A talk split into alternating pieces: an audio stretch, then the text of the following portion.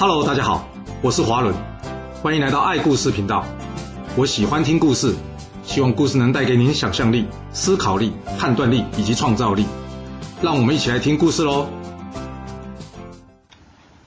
上次我们说到呢，这信陵君分析了战国趋势给这魏安离王听啊。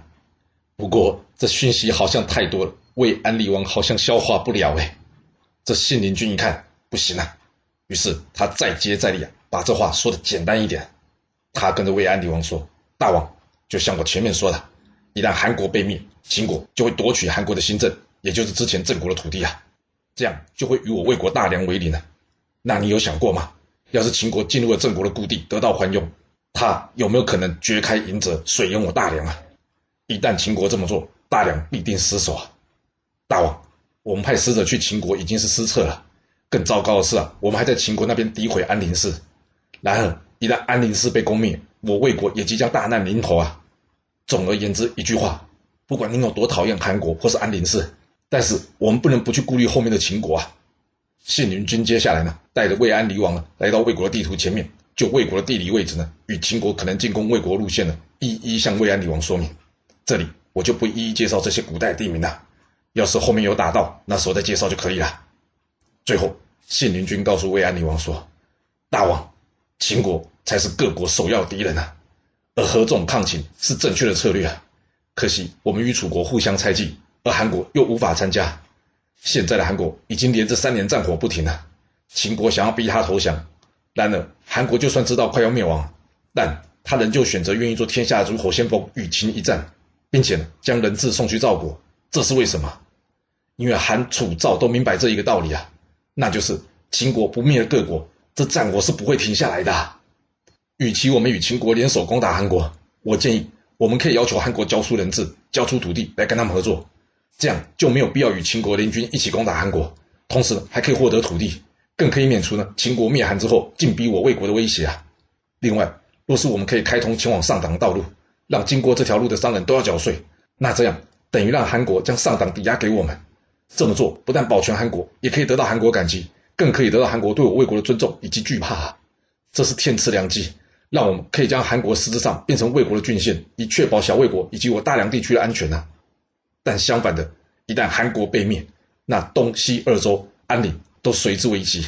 只要秦国再大败楚赵，相信这齐国小魏国必然称臣，那这天下最后应该就会全部落到秦国的手中了。我的话就说到这了，大王您要明察啊！哇，这么长，终于讲完了。啊，那魏安离王能听得下去吗？或是说他听得懂吗？很抱歉，看来并没有诶，也或者是说来不及啦，因为这各国的局势实在变化太快了。就在前面说的秦宣太后死掉同一年，这赵惠文王也病薨了，他的位置呢改由他的儿子赵丹即位，是为赵孝成王。虽然历史没有写，不过看起来赵孝成王即位的时候应该还是个小孩子诶。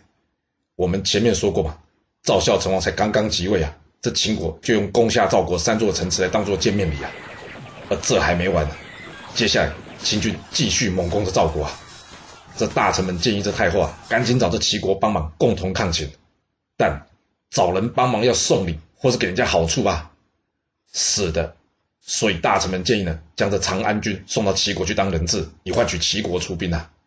这太后一听，切，要我儿子去当人质，那、啊、怎么不送你儿子过去啊？哎，太后，你别闹了吧！这当人质要有一定身份跟地位，好吗？并不是人人有机会的。但不管大臣们怎么说，这太后呢，就是坚持不同意啊！而且他还放话，谁敢再给我多说两句啊，我就朝他脸上吐口水！没想到这太后的话才刚说完呢，就听到大臣触龙要来见他了。这太后一听，触龙，好啊，准备接受我的口水吧！这触龙一进宫之后呢，他开始归步向前了。那这太后一看，搞什么慢动作吗？不过为了表现风度呢，他暂时没有发作。等这触龙啊，慢慢拖、慢慢拖的走到定位坐下来之后呢，这触龙呢率先开口说话了。他说：“太后啊，不好意思啊，我老了，所以走得比较慢呐、啊。而且呢，好像有很长一段时间没有来拜见您了、啊，希望您见谅啊。”那太后，您最近一切都好吗？这赵太后回答触龙说：“很好啊。”怎么啦？接着初龙又问：“那吃的呢？”赵太后回答说：“老了，食欲不好了，牙口也不行了。现在主要都是喝些粥啊，这粥呢，也就是稀饭了。”这初龙再接着说：“哎，我也是啊，不过有时候出去走走，胃口会好一些。”赵太后一听，你看我现在这样子，我还走得动吗？哇，有完没完呐、这对白有点深度，行不行啊？要是你是这么想，那你就错了。这初龙对白其实是非常有深度的，他的目的就是要赵太后卸下心防。这初龙心里明白，一个有成见的人啊，你说什么他都听不进去了。他算是老江湖了。在看到太后没有这么生气之后呢，这初龙接着说了：“太后啊，您知道我最疼我的小儿子舒淇啊，算算他今年也有十五岁了。不过呢，他能力不好啊。我想啊，我剩下的日子不多了，所以这次我硬着头皮来啊，就是想请您给他个王宫守卫的工作做做，不知道这样行不行啊？”这赵太后一听，你一个大男人也会疼小孩？初龙回答他说：“为什么不会？”我对我这小孩子疼爱，可比我对我女儿的疼爱多了许多哎。这赵太后一听完，她大笑说：“我还真不知道你是这样的人呢。”这初龙再接着说：“哎，也是啊，像太后您呢，就比较疼爱您的女儿燕后。”这赵太后一听，哎，你说错了，比起燕后啊，我比较疼爱长安君呐。初龙说：“嗯，是这样吗？那当初燕后出嫁的时候，我看您好难过啊。不过啊，每次在祭拜的时候啊，您却希望这燕后不要回到赵国来。”我想你是希望他在燕国好好的，而子孙呢能世世代代为燕王，对吧？赵太后一听他说，这当然的，不管我多希望能见到他，但是我不希望他回到赵国啊，因为他一回到赵国，那就表示他的婚姻不好啊。初龙一听，他回答赵太后说：“是啊，这父母啊，若是真心疼爱子女啊，应该要从长远的角度帮子女考虑啊。太后您想一下，从现在算起啊，到三代之前，或是说算到赵国创立吧。”这历代的赵国王孙啊，到现在还有封地或是保留封地的吗？这赵太后想了想说：“诶，好像都没有嘞。”这初龙点了点头，不止赵国啊，其实各国都一样的啊。那您知道为什么吗？那赵太后摇摇头说：“诶，这问题我还真没想过哎。”初龙接着说：“啊，这是因为啊，一旦这些子孙呢拥有了尊贵的地位，他们就会失去创建功勋的动力啊，近的。”会立即影响到自己，而远的呢，就会影响到子孙啊。太后，您听老臣一句话，您爱长安君，您给他很多的宝物，但是您却没有让他有机会为赵国立下功劳。那要是将来有一天您离开人世之后，长安君要拿什么东西在赵国立足啊？您有帮他想过吗？正因为如此，我刚刚才会说您比较爱这个燕后，因为您考量燕后的是较长远的事。但对长安君，您却没有做这样的考虑啊！这赵太后听完之后，她叹口气说：“哎，你说的也是啊，我知道你想说什么。好吧，就听您的建议吧，让长安君去齐国当人质，换取齐国出兵援赵吧。”这初龙在听到赵太后的回答之后，他点了点头，然后向太后说一声：“太后，谢谢您的深明大义啊！”之后。赵国就用一百乘的车子呢，护送着长安君前往齐国，而齐国呢也依约出兵援赵，暂时瓦解了秦军的攻势。不错哦，齐国算是有义气的哦，有秦赞助嘞。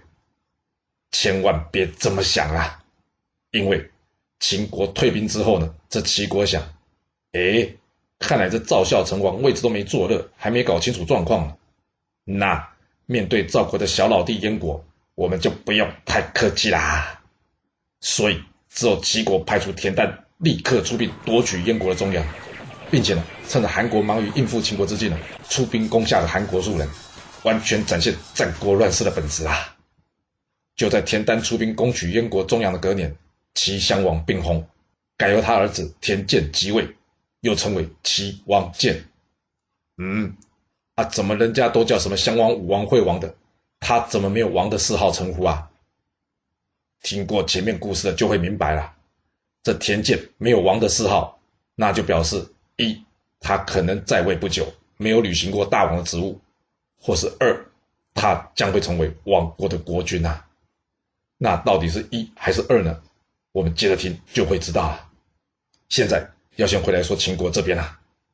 这秦国在给完赵国下马威的活动之后呢，秦昭襄王知道，哎，到这就够了，人家齐国都跑出来了，现在不是面对齐赵联军的时候啊，所以秦国还是回过头来专注于他自己的本业，什么本业？那就是范雎的远交近攻，继续攻打他邻居韩国啦。秦昭襄王先是命白起领军进攻韩国的新，爆发了这场现在位于山西省临汾市曲沃县东北的新城之战。无意外，白起连续攻下韩国九座城池，斩首韩军五万人，之后在黄河边上的广武山筑城。隔年，依照范雎最初向秦昭襄王建议，秦昭襄王再次命白起领兵封锁南阳，切断太行山的要道。再隔年，秦国派出武大夫王賁，再攻下韩国十座城池。最后由白起领军拿下韩国野王，正式切断韩国上党郡与韩国之间的联系，让上党变成了飞地。嗯，什么是飞地？顾名思义，就是跟自己国土不相连的土地。不过千万不要搞错啊，这在海外的岛屿虽然也不相连，但不能叫做飞地，因为这中间还有领海相连啊。所以通常飞地呢，就是自己一块在别人国家中的土地。这上党成为飞地之后呢，韩国难以再有效的支援此处，这变化已经超出信陵君原先的预估了。而随之而来的是秦国提出要韩国交出这上党郡，以换取秦国继续攻打韩国的提议。哇，这下惨了！韩国一旦失去上党，这个现在位于山西长治市的这片大片土地，不但韩国会快速的遭到弱化，而更糟糕的是，也很可能会危及到魏国以及赵国啊，因为。韩国所拥有的上党郡啊，居高临下，又有太行山的天险，自古就是兵家必争之地啊。秦国一旦取得，就可以顺势而下，攻赵或是攻魏。简单来说，就是这上党可以说是秦国要并吞天下的重要门票之一啦。那韩国的韩桓惠王会答应吗？或者是说，啊，他能不答应吗？与其让秦国拿走这块飞地上党，总比秦国举兵来灭了韩国好吧？虽然眼前看来几乎可以说已经知道韩国最终的结局了，但只要活着就有机会，不是吗？还有啊，谁想要当亡国的君主啊？所以这韩桓惠王最后决定，他答应秦国的要求了，献出上党郡，换取暂时的平安啊！哇，中大奖了！韩国终于愿意交出上党郡了。这对秦昭襄王来说，应该有像现在中乐透一样开心吧？哦，他想这范雎有够厉害的，真的像他说的，切断韩国就能逼死韩国就范，而且不用一兵一卒就能取得上党。一旦取得上党郡，那之后要攻赵攻魏就会事半功倍了。哇哈哈哈！然而就在这个时候，一个秘密的消息突然间传进了秦国，那就是楚顷襄王病危啦。而目前正在秦国当人质的这个楚国太子熊完一听，糟，我爸快死了，那我得赶紧回到楚国。但是秦国肯放我回去吗？一旁的黄歇跟他说：“主公，我看这件事，我们找应侯，也就是范雎帮忙好了。”说完，黄歇立刻前往去找这范雎，并且跟他实话实说啊。这黄歇告诉范雎说：“要是熊完回不了楚国，那他就一定无法继任为楚国的国君。一个前朝的太子留在秦国，不就跟个平民百姓差不多吗？”还不如放熊丸回去，这熊丸呢，一定会记得秦国的友情赞助，将来不论是对秦国或是对应侯您个人都会有好处的。这范雎一听，嗯，也是啦，要执行目前的远交近攻策略，这与楚国的关系还是得维持维持，没必要搞这么僵啊。于是他听取了黄歇的建议，去找这秦昭襄王啊，希望秦昭襄王能将这楚国太子熊丸放回楚国啊。这秦昭襄王一听，呃，真的假的？楚顷襄王病危，骗人的吧？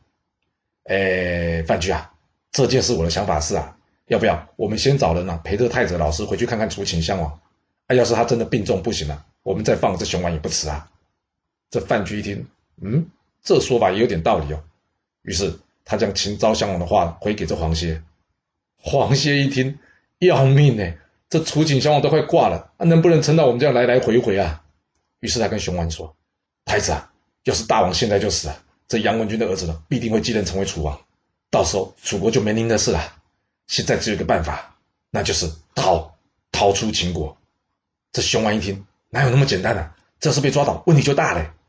黄歇说：“太子，若您不回到楚国，这问题更大啊。这熊王在经过短暂的思考之后呢，他点了点头，跟黄歇说：“好，你足智多谋，就听你的。你说我们该怎么逃出秦国呢？”黄歇回答他说：“太子，刚好我看这楚国来的使者，不论身形样貌，都跟您有几分相似。您可以假扮成他的，与您的老师一同返回楚国，而我呢，则跟他留在秦国。我们拼拼看，看能不能蒙混出关呢？”这熊王一听，你留在秦国，那不是？黄歇打断他说：“别犹豫啊，死一个黄歇就能让您出关，这是值得的。”说完，黄歇赶紧将这熊王打扮打扮，假装成楚国的使者，逃离这秦国啊。熊完离开之后呢，黄歇立刻对外宣布，太子生病，想要多多休息，这段时间谢绝见客啊。那你以为秦昭襄王睡着了吗？你说不见就不见，人家不会怀疑吗？哎，还真的没怀疑哎，因为啊，这秦昭襄王正沉浸在他即将取得韩国上党郡的喜悦之中啊。而几天之后呢，黄歇算了算，嗯，熊完应该已经成功出关，返回楚国了吧？要不然。这秦王应该主动来找我兴师问罪啊！于是他主动去自首，亲自去见证秦昭襄王，并且老老实实的把整件事情向秦昭襄王说明。他告诉秦昭襄王说：“大王，事出紧急，我迫于无奈欺骗了您，但这并不表示我楚国不愿意与秦国友好。对于我犯的错，我愿意接受您的惩罚，您就杀了我吧。”嗯，很诚实，但这个诚实是不是最好的对策呢？那就要看秦昭襄王听完之后，他能不能接受啊？啊，你觉得秦昭襄王能接受吗？当然不能啊！对他来说，从来只有我骗人，岂能容得下人骗我啊？黄歇，你好大的胆子啊！竟敢戏弄本王！来呀、给我把他拖出去给正法了！哇，看来这次诚实并不是最好的对策嘞。惨！不过在这里也可以看得出来，诚实真的是需要勇气的。就在这秦昭襄王下令将黄歇给拖出去正法的同时呢，一旁的范雎却说了：“等一等。”这范雎上前小声的跟秦昭襄王说：“大王息怒啊，这黄歇不能杀啊。”这秦昭襄王一听，他问范雎：“为什么？”范雎说：“我们远交近攻的策略就是要与齐楚等国友好，然后集中火力对付韩魏啊。现在要是杀了黄歇，那不就等于跟未来的楚王翻脸吗？这样。”我们将来在前方作战的时候，就必须担心后方的楚国无法再专心对付韩魏两国的问题了。听到这，秦昭襄王好像突然明白了什么，他点了点头说：“嗯，没错，反正原先也打算要放熊安回去啊，这早一点晚一点也没差那么多啊，没有必要杀一个忠臣，激起楚国的愤怒吧。”于是他脸色一变，笑着对黄歇说：“嗯哼，果然是个不怕死的忠臣啊。好。”那我就成全你吧，你也回去楚国，好好辅佐这熊完吧。哇，没想到秦昭襄王很大方哎，想太多了。要不是黄歇与范雎啊，都主张秦国应该远交近攻，以及秦楚友好啊，他才不会放了黄歇你这心腹大患回到楚国嘞。这黄歇回到楚国三个月之后呢，楚顷襄王病薨，改由太子熊完即位，是为楚考烈王。那楚考烈王为了感谢黄歇对他的忠心呢、之后任命他为令尹，并且封赏他为春申君啊。而这楚国的春申君黄歇与赵国的平原君赵胜，还有魏国的信陵君魏无忌，以及之前齐国的孟尝君田文啊，这四人由于门客众多啊，所以并称为战国四大公子啊。楚王封春申君淮北十二县之后，因为淮北十二县接近齐国，时常需要做及时的反应，所以在春申君的请求之下，楚考烈王同意了。将这地方设为江东郡，并将之前的吴国都城呢作为都邑，以便对抗齐国的威胁啊。之后，楚考烈王奉上周这个地方给秦国，楚国虽弱，不过暂时还算安定下来了。就在楚国安定的同时啊，一场腥风血雨的风暴正在北方逐渐形成啊。那到底是什么样的风暴呢？现在就让我们将这历史的镜头拉回到这风暴的核心——韩国。上党郡，前面说过，韩国同意将这上党郡交给这秦国，那有那么容易吗？通常有啦，通常老板要你投降就投降，下属很难有机会表达意见的啦。然而，不知道是不是秦昭襄王流年不利，先是跑了熊完，接下来没想到韩国上党郡的郡守靳头啊，竟然抗命，他回复韩皇惠王说：“大王，我上党郡的居民宁可全部战死，也绝对不投降秦国。”哇，不会吧？还有这种事哦？这大王又不是你，我叫你投降，你还能不投降哦？没错，秦昭襄王的运气就是这么差啊，遇到了史上第一位抗命不投降的臣首晋投啊！这秦昭襄王呢，马上找人跟着韩皇惠王说：“哎，这是你下面的人处理一下好吗？要不然我们的协议失效，我秦国的铁骑就会立刻踏平你韩国的新政，明白吗？”这韩桓惠王一听，要命哦！怎么会有这种下属啊？想害死我啊！怕的要死他了，赶紧换上这冯亭去接替这个镜头啊。这冯亭来到上党郡之后呢，他才发现，搞什么？这不是镜头的问题耶，而是上党郡所有的居民大家都反对并入秦国哎。我的老天啊，这众怒难犯哎。这要是硬要执行，最先死的恐怕是我自己吧？那这该如何是好呢？来想一想，要是你是冯亭，你该怎么做啊？一、二、三。想不到吗？想不到也没关系，因为呢，这冯亭突破性的思维呢，我也想不到。那他打算怎么做呢？冯亭决定了，反正横竖都是一死啊。既然上党郡全城居民都已经有了觉悟了，那我们就与秦国决一死战吧，宁可战死也不降秦。啊，去，这跟镜头的决定不是一样吗？怎么能说是突破性的思维呢？别急，我还没说完，重点在后面呢。为了不要让韩皇惠王难做，并且增加战胜秦国机会，冯亭最后决定，我们投降赵国，跟赵国合并好了。这一旦赵国接受我们的提议，那秦国一定会出兵攻赵。往好处想，韩赵会因为上党而合纵抗秦。一旦韩赵联盟抗秦，这胜负还很难说。好，最差吧，也可以换个秦赵火拼，这两虎相争，或许会落个两败俱伤。这样，或许韩国还有东山再起的机会。哇，不会吧？打算拼尽全城百姓的性命，帮韩王换个机会哦？啊，那冯亭他会成功吗？这上党郡将成为战国最大以及最残忍战役的引爆点。这故事会如何的发展呢？我们要到下次才能跟各位说喽。好啦，我们今天就先说到这。若喜欢我的故事，要麻烦您记得动动你的手指，给我五星评价。或是点赞、订阅、追踪以及分享哦。当然，也欢迎您留言分享你对这一集的想法，或是你也可以请我喝一杯咖啡或是饮料，让我有持续创作的动力。其实历史就是顶层阶级的生活记录，了解顶层阶级的思考逻辑以及做法方式，我们就有机会改变自己的未来。谢谢您来听我说故事，我们下次再见喽。